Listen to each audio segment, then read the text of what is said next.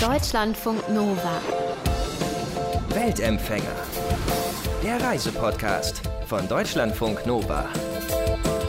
Als Kind, da hatte Dennis Klein Angst vor Menschen mit Behinderung, weil er kaum Berührungspunkte mit Menschen mit Behinderung hatte und das für ihn irgendwie, ja, fremd war, irgendwie anders. Als Erwachsener begibt er sich dann auf eine sehr besondere Reise. Dennis ist eigentlich Lehrer, nimmt sich 2013 aber eine Auszeit und reist um die ganze Welt, weil er wissen will, wie sieht das Leben von Menschen mit Behinderung in anderen Teilen der Welt aus? Wer sind wir eigentlich füreinander und warum behandeln wir uns unterschiedlich? Und diese Fragen führen ihn durch Süd- und Mittelamerika, nach Neuseeland, Indien und bis in die Berge von Nepal. Mit dem Gepäck hat er eine Filmkamera. Aus seiner Reise ist nämlich ein Dokumentarfilm entstanden, der Film Menschsein. Und ich habe mit Dennis über seine Reise und seinen Film gesprochen. Dennis, in Neuseeland, da warst du sehr beeindruckt, wie dort Inklusion gelebt wird. Was ist da besonders? Ich bin es jetzt auch durch meine Erfahrung im Zivildienst und in anderen Bereichen hier in Deutschland gewohnt, dass Menschen mit Behinderung oft am Rande der Gesellschaft in Wohnheimen zusammen wohnen, wie auch immer man das jetzt bezeichnen mhm. will. Und ich habe mich daran gewöhnt, dass Institutionen in Deutschland eben dafür sorgen, dass es eine gewisse Fürsorge gibt für Menschen mit Beeinträchtigungen, unabhängig davon, ob das jetzt auch der Wunsch der einzelnen Person ist oder nicht. Und in Neuseeland hatte es mich sehr überrascht, weil es eben diese Strukturen die gab es zwar auch, es gab die Wohnheime, aber es, per Gesetz wurde versucht, diese Wohnheime zurückzubauen, die Menschen wieder zurückzubringen in die Kommunen, mhm. in kleine Wohnheime, auch auf den ersten Arbeitsmarkt zu integrieren und dann eben auch tariflich bezahlt zu werden und eben nicht dann in irgendwelchen Werkstätten unter tariflich bezahlt zu werden oder entsprechend Löhne zu bekommen, wenn man sich fragt, wie kann das sein, dass ein Mensch so wenig Geld für seine Arbeit kriegt. Also das hat mich sehr fasziniert, dass es geht. Mhm. Also, mhm. dass eben Menschen mit Beeinträchtigung, auch eben mit geistiger Beeinträchtigung vollkommen, ich mag den Ausdruck nicht, verwende ihn jetzt trotzdem, inkludiert waren in der mhm. Gesellschaft, dass sie völlig selbstverständlich dazugehört haben und das auch gesetzlich geschützt wurde. In welchen Ländern ist es für Menschen mit Behinderung besonders schwierig? Wo hast du das erlebt? Ich ähm, kann keine Aussage darüber fällen, welches Land für Menschen mit Behinderung besonders schwierig ist. Ich habe sehr viele Geschichten gehört und auch mitbekommen, wie schwierig es ist, eben ein selbstbestimmtes Leben zu führen. Ich habe das in Vietnam sehr deutlich gesehen, weil da zum Teil dann staatliche Strukturen fehlen, mhm. die den Menschen eben diese Möglichkeit geben. Das heißt, eben auch dort zusammengesessen mit Frauen im Rollstuhl, die über ihre Vergewaltigungen ganz offen geredet haben, über ihren körperlichen Missbrauch ganz offen mit mir gesprochen haben, aber eben von staatlicher Seite keine entsprechende Zuwendung existiert hat. Hm. Und äh, in Guatemala hat mich eben die Infantizität sehr beschäftigt, also die Kindstötung, dass eben auch zusätzlich Kinder, die mit Behinderung leben, stellenweise nie die Haustür verlassen. Man weiß nicht, ob jetzt in dem Haus jemals ein Kind mit Behinderung geboren wurde oder nicht. Das hat mhm. mich sehr beschäftigt, so der unterschiedliche Umgang damit, dem Thema selbst. Du warst auch in Indien, warst auch in Nepal unterwegs. Ich bin auch mal in Nepal gewesen, auch da in den Bergen. Und ich meine, da ist es so schon schwierig, auch hinzukommen und auch nicht einfach zu leben. Wenn man da jetzt lebt als Mensch mit einer Behinderung, das stelle ich mir unglaublich schwierig vor. Ich habe da aus unterschiedlichen Gründen den Kontakt herstellen können zu einer Familie, die in den Bergen von Nepal gelebt hat, die sämtliche Kinder, die die Familie hatte, lebten mit einer Beeinträchtigung. Und ich habe mit der Frau darüber gesprochen, was denn eigentlich passiert, wenn, wenn sie nicht mehr da ist. Und sie sagte mir, dass sie dann die Kinder den Göttern überlassen wird. Also, dass ihr mhm. auch ganz bewusst und klar ist, so wenn sie stirbt, wird sich niemand um ihre Kinder kümmern. Das heißt, die Kinder werden, werden verhungern. Mhm. Das ist äh, dramatisch und ich weiß bis jetzt auch nicht genau, wie diese Situation für die Familie ausgehen wird. Aber gerade dort in den Bergen oder auch in Indien, im Himachal Pradesh, also in diesen Bergen, mhm. ist die Infrastruktur zum Teil eben nicht gegeben. Die Menschen kommen schwer an äh, medizinische Versorger, kommen schwer an Einrichtungen, die entsprechende Fürsorge anbieten kann. Solche Einrichtungen gibt es, wenn auch nicht viele. Aber was macht man, wenn man tatsächlich keine Form von Transportmittel hat, um die Kinder ja oder eben seine Kinder da adäquat hinzubringen. Dann bleibt am Ende tatsächlich nur ein sehr trauriges Ende der Geschichte. Dennis, auf deiner Reise hast du es in einigen Ländern auch immer wieder erlebt, dass Menschen mit Behinderungen ja sogar versteckt werden und überhaupt nicht raus dürfen. Ich habe oft mit Familien geredet, die oder eben auch mit Betroffenen geredet, die von ihrer Familie versteckt wurden. Also das ist gar nicht so selten. Die Gründe, die dazu führen, die möchte ich gar nicht beurteilen oder verurteilen. Mhm. Oft habe ich das Gefühl gehabt, dass mangelnde Aufklärung dazu geführt hat, dass die Menschen ihre Kinder versteckt haben. Sei es jetzt in Indien, dass dort das Karma eine Rolle spielt und man das Gefühl hatte, dass man bestraft wird und deshalb ein Kind bekommt, das eben mit dieser Behinderung lebt. Zum Beispiel eben eine Frau, die ich in Indien kennengelernt habe, die Sonali heißt die auch jetzt in diesem Moment, wenn wir das Gespräch hier miteinander führen, in einem dunklen Raum in den Bergen von Nagar sitzt und nichts tut. Und das eben schon seit 18 Jahren. Also, dass wir uns vorstellen müssen, es gibt auf dieser Welt Menschen wie Sonali, die in ihrem Leben noch nie draußen waren wogleich sie eben mit einer Zerebralparese lebt, die sie nicht kognitiv beeinträchtigt. Das heißt, sie sitzt da und ist körperlich mhm. eben nicht in der Lage, aus dem Haus zu gehen. Also sitzt sie dort und tut nichts. Ich habe mit der Mutter gesprochen, also beziehungsweise die Freundin von mir, Schruti, die eben dort oben auch arbeitet, hat mit der Mutter Kontakt. Und natürlich, die Mutter schämt sich. Gleichzeitig sagt sie aber auch, sie hat keine Möglichkeit, ihr Kind in irgendeiner Form zu unterstützen. Also sie kann einfach nach ihr nicht schauen und muss selbst für die Versorgung der gesamten Familie aufkommen. Das heißt, Sonali bleibt manchmal bis zu zwei Tage alleine zu Hause ohne entsprechende Versorgung, bis die Mutter von den Feldern wiederkommt. Und diese Geschichte, die könnte ich über Bolivien erzählen, über Vietnam, mhm. könnte ich über Guatemala erzählen. Immer dann eben, wenn auch Religion oder eben wenn Kinder als Strafe oder Menschen mit Behinderung als Strafe dargestellt wurden. Und ich denke, dass eben eine Aufklärung vor Ort das Ganze auch wieder obsolet werden ließ. Mhm. Wie sehr hast du erlebt, dass Armut und Behinderung in, in Ländern miteinander verknüpft ist? Ich würde mich sogar dazu verleiten lassen, die Aussage zu fällen, dass äh, Behinderung und Armut ganz stark miteinander verknüpft sind. Das heißt eben Menschen mit Behinderung, die großteils ja auch aus dem ersten Arbeitsmarkt ausgeschlossen sind, aus vorurteilshaften Gründen, haben gar nicht die Möglichkeit, sich selbst zu versorgen. Das heißt, ich habe mit einer UN-Beauftragten darüber gesprochen, die sagt, das ist eben auch ein kapitalistisches Paradigma, was dort ähm, sich sichtbar zeigt, dass eben der Mensch nur dann etwas wert ist, mhm. wenn er was leistet. Und dass man aus irgendwelchen altertümlichen Gründen eben denkt, ähm, jemand mit einer Behinderung, der kann gar nicht leisten, der kann nicht produzieren, der kann nicht lernen, der kann gar nichts. Das heißt, besser ist es, wenn er eben diesen Arbeitsmarkt dann mit seiner Stelle nicht besetzt hält. Und ich habe überall auf der Welt Menschen kennengelernt, die gut ausgebildet waren, die hohe Ausbildung hatten, auch eben Abschlüsse an der Universität, aber nicht arbeiten durften, nicht die Chance hatten zu zeigen, was sie konnten, weil ihnen eben Barrieren in den Weg gelegt werden, die eben sich allein auf Vorurteile bezogen haben. Ich fand das total krass. In deinem Film ähm, hast du eine Frau in Lesotho getroffen, die unglaublich gut ausgebildet und super gut Englisch spricht und die aber nicht richtig laufen kann. Also sie kann laufen, aber eben ähm, nicht normal wie wir, die einfach deswegen keinen Job bekommt, obwohl sie unglaublich gut ausgebildet ist. Das fand ich total dramatisch zu sehen. Ja, und das ändert sich halt auch nur schleppend. Also eben auch ihre Freundin, die dort unten mit uns unterwegs war, Pascalina, die hat 40 Jahre gelebt, bis sie zum ersten Mal einen Beruf hatte, mhm. beziehungsweise einen, einen Job hatte, bei dem sie Geld verdient hat. Also es ist ein Teufelskreislauf. Die Menschen mit Behinderung wollen auch essen, haben eine Familie, wollen leben, aber kriegen eben den Zugang dahingehend verweigert. So, bei Ricciabili ist das besonders, also eben die Frau, über die du gesprochen hast. Mhm dramatisch, weil eben sie mit diesen Vorurteilen auch erstmal zurechtkommen muss. Und gleichzeitig ist eben aufgrund ihrer körperlichen Beeinträchtigung es ihr nicht möglich, mit öffentlichen Transportmitteln zu reisen. Sie ist dahingehend, sagen wir, zu langsam, mhm. um auf die Busse aufzuspringen. Sie braucht stellenweise ein Taxi, um vor Ort zu sein. Und dafür fehlt ihr dann das Geld. Also geht sie entweder zu Fuß oder gar nicht. Und das schränkt sie wiederum auch bei der Berufsfindung ein. Ein mhm. Teufelskreislauf.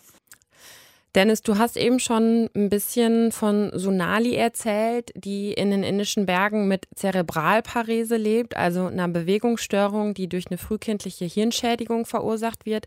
Kannst du die Geschichte von Sonali uns noch ein bisschen genauer erzählen? Sonalis Geschichte lässt sich nicht erzählen ohne die Geschichte von Shruti, einer jungen Frau aus Bombay, die Ergotherapeutin ist und in den Bergen von Himachal Pradesh, also oben im Himalaya, mit Freunden eine Fahrradtour gemacht hat und dort eine Rast einrichteten in einem kleinen Dorf und ein Freund von ihr eben ein Foto der gesamten Fahrradfahrenden Gruppe machen wollte. Und er sah in der Nähe ein Bauernhaus und fragte eben die Frau vor diesem Bauernhaus, ob er von oben, also vom Balkon, ein Foto der Gruppe machen kann. Er ging rein in das Haus und blieb erst einmal verschollen, kam nicht wieder. Und als er wieder kam, ging er direkt auf Schruti zu und sagte, hey, ich habe da oben etwas ganz Schlimmes gefunden, du bist doch Ergotherapeutin, kannst du mal bitte mitkommen und schauen. Und Schrutti ging durch dieses äh, Bauernhaus, ein sehr altes Lehmhaus mit sehr, sehr kleinen Decken, also sehr, sehr schmale Gänge. Und oben fand sie einen Menschen, der als solches nicht großartig erkennbar war. Wie sich herausstellte, war das die 16-jährige Sonali, die mit Zerebralparese geboren wurde, die dort in ihrem ja, sagen wir mal, in ihren Ausscheidungen lag, offensichtlich seit Wochen. Und ähm, Schruti eben mit einem ja, Lächeln begrüßte, aber zu mehr nicht in der Lage war, weil sie eben nicht einmal wusste, dass die Dinge um sie herum oder sie selbst einen Namen hatte.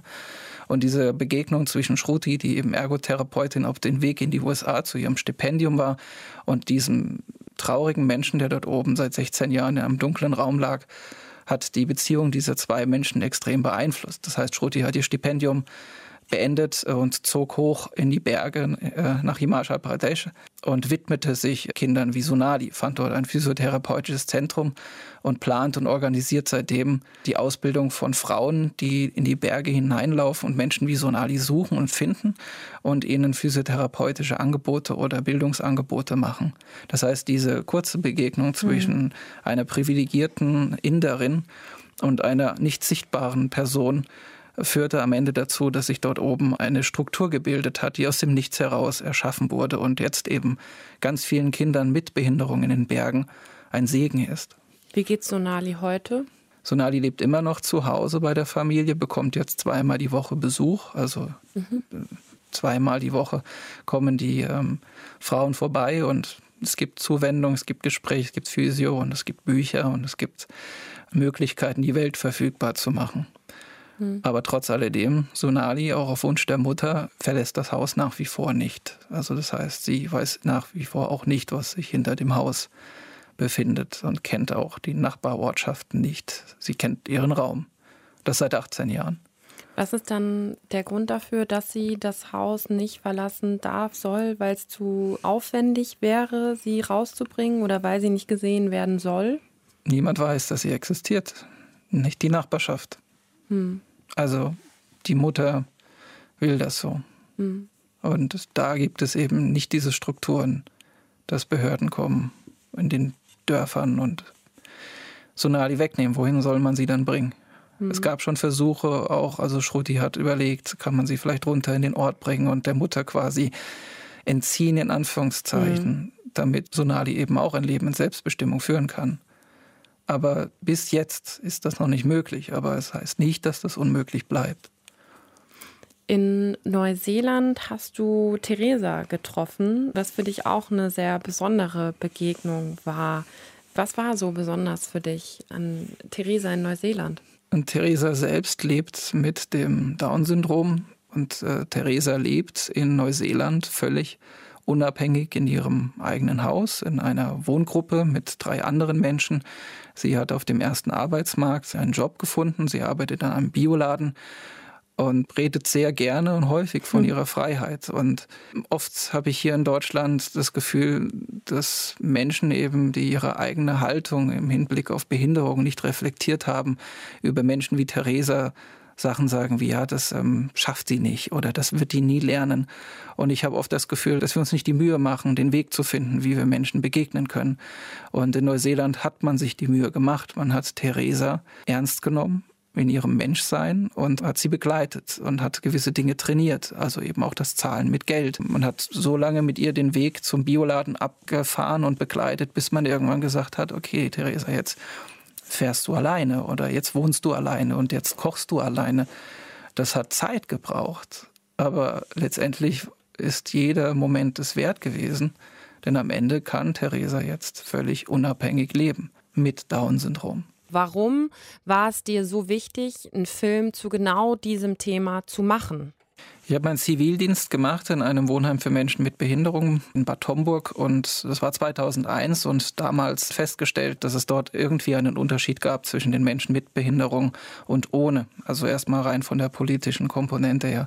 Das Ganze hat mich eben dann auch im Studium sehr beschäftigt und ich habe im ersten Semester dann von einer Kommilitonin eine Einladung bekommen zu einer Freizeit, eine inklusive Kinder- und Jugendfreizeit. Und ich habe mich entschlossen, dort ähm, diesen Sommerurlaub mitzumachen und seit seitdem, seit jetzt über 16 Jahren, fahre ich eben zweimal im Jahr in den Urlaub mit Menschen mit und ohne Beeinträchtigung. Wir sind miteinander aufgewachsen und ich habe eben in der Freundschaft zu den Menschen dort festgestellt, dass die Träume, die ich in meinem Alltag versuche umzusetzen, sich sehr stark eben auch von Menschen unterscheiden, die mit Behinderung in Deutschland leben. Mhm. Also das heißt, während ich mir darüber Gedanken mache, wie ich vielleicht meine nächste Reise plane, ist für einen Freund von mir erheblich, wie komme ich nachher aufs Klo. Also das heißt, ich habe gemerkt, dass die Träume sich so stark unterschieden haben, dass ich es nicht fassen konnte. Wir leben in Deutschland, wir haben die Menschenrechte, die für uns alle gelten und ja, warum darf ich ein selbstbestimmtes Leben in Teilhabe führen und meine Freunde im Rollstuhl äh, sind dahingehend eingeschränkt. Und ich wollte daraufhin die Welt bereisen, um herauszufinden, wenn das in Deutschland so aussieht, wie sieht es dann beispielsweise in Indien oder Vietnam oder Neuseeland aus. Dein Film heißt Menschsein. Was genau willst du mit diesem Titel aussagen? Ich denke, dass wir uns in diesem Begriff alle finden können, also auch du und ich, weil ich habe oft das Gefühl, dass wir auf Erden umherwandeln, um Ansprüche zu erfüllen, die unserer Partner, unserer Familie oder unseres Arbeitgebers und dass wir eben gewisse Leistungen bringen. Und weil es eben diese Ansprüche gibt, bekommt der Mensch eben dann seinen Wert zugeschrieben, wenn er viel leistet, was wiederum aber auch heißt, dass es Menschen gibt, die weniger leisten oder gar nichts leisten und dadurch eben ihr Menschsein nicht gewährt bekommen, wie auch immer. Menschsein will einen anderen Weg gehen oder der Begriff des Menschsein möchte etwas anderes in den Fokus rücken. Ich bin davon überzeugt, dass wir, wenn wir uns begegnen, wenn wir Orte der Begegnungen haben, dann entstehen Bindungen, dann entstehen Freundschaften und durch diese Freundschaft auch ein Verständnis für die andere Person. Und dieses Verständnis macht es uns möglich, einander zuzuhören, uns auf Augenhöhe zu begegnen und respektvoll mit der anderen Person auch im Kontakt zu treten. Das heißt eben, dann befinden wir uns exakt bei der Würde des Menschen. Und wenn wir dann noch dem Menschen seine Kommunikation ermöglichen, wenn der Mensch für sich selbst sprechen kann, also einen Ausdruck findet für sein Wollen, dann können wir auch dem Einzelnen auf seinem Weg oder auf ihrem Weg durchs Leben stärker und besser begleiten oder eben auch dabei sein. Das heißt, Menschsein für mich ist die Verknüpfung aus Begegnung, Freundschaft, Mitgefühl und dem Wunsch gesehen zu werden durch den Ausdruck in der Kommunikation.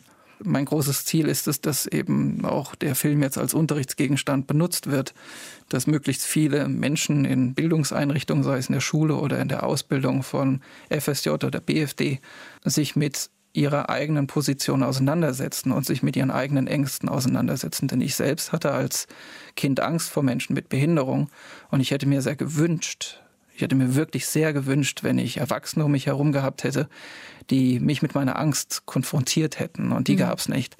Und ich als Lehrer möchte eben Heranwachsenden jetzt eben auch durch den Film und das didaktische Begleitmaterial die Möglichkeit geben, genau eben mit diesen Ängsten in Kontakt zu kommen und daraus zu merken, dass sich jede Begegnung lohnt sagt unser Weltempfänger Dennis Klein über seinen Film Menschsein. Und vielleicht denkt ihr euch jetzt am Samstagmorgen, wenn ihr den Early Bird hört, auch mal, ey, ich habe auch eine sehr spannende, besondere Reisegeschichte, die ich gerne mal im Radio erzählen würde. Schreibt uns eine Mail an mail.deutschlandfunknova.de. Wir suchen nämlich immer interessante und besondere Geschichten von euren Reisen um die Welt oder in der Welt. Deutschlandfunk Nova Weltempfänger